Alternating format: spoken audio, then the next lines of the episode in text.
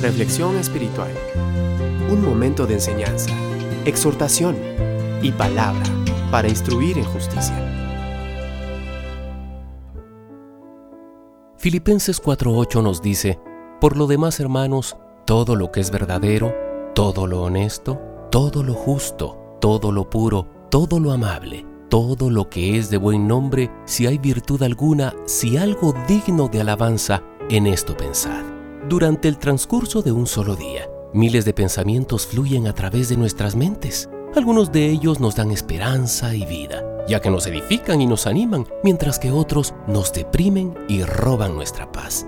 Tú no fuiste creado para ser gobernado por pensamientos negativos. El deseo de Dios para ti es que tomes el control de tus pensamientos y que a través de ese dominio vivas una vida victoriosa, experimentando de su bondad, de su favor y de sus abundantes bendiciones, no importando lo que estés pasando o enfrentando. Ahora bien, muchas veces no es fácil controlar el tipo de pensamientos que deambulan por tu mente. Pero lo que sí puedes es decidir el tipo de pensamientos que pueden estar a tu alrededor. La Biblia dice en Proverbios 23:7 que como el hombre piensa en su corazón, así es él. Por lo que es muy importante entender que nuestras acciones están determinadas por la forma en que pensamos. Muchas veces repetimos los mismos pensamientos negativos una y otra vez. Y a raíz de eso, la negatividad y la duda en conjunto se arraigan en la mente y es cuando encontramos imposible definir el rumbo hacia mejores planes de Dios para nuestras vidas. Simplemente dudamos que Dios pueda hacer algo y nos hundimos en la angustia y la incredulidad. El Salmo 77 es un ejemplo de las luchas entre pensamientos. El salmista clama a Dios mientras lucha con sus pensamientos. Dice que está en serios problemas, está abrumado por la nostalgia de la ayuda de Dios, no puede dormir y se siente rechazado.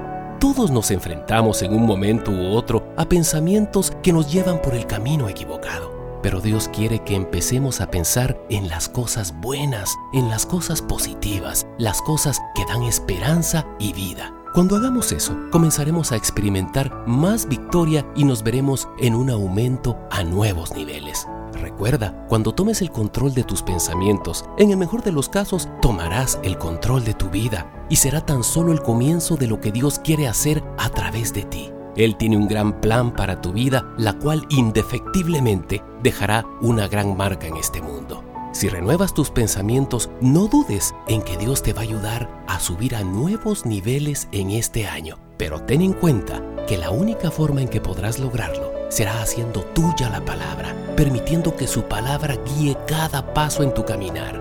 Hoy Dios te desafía a creer por grandes cosas para tu vida.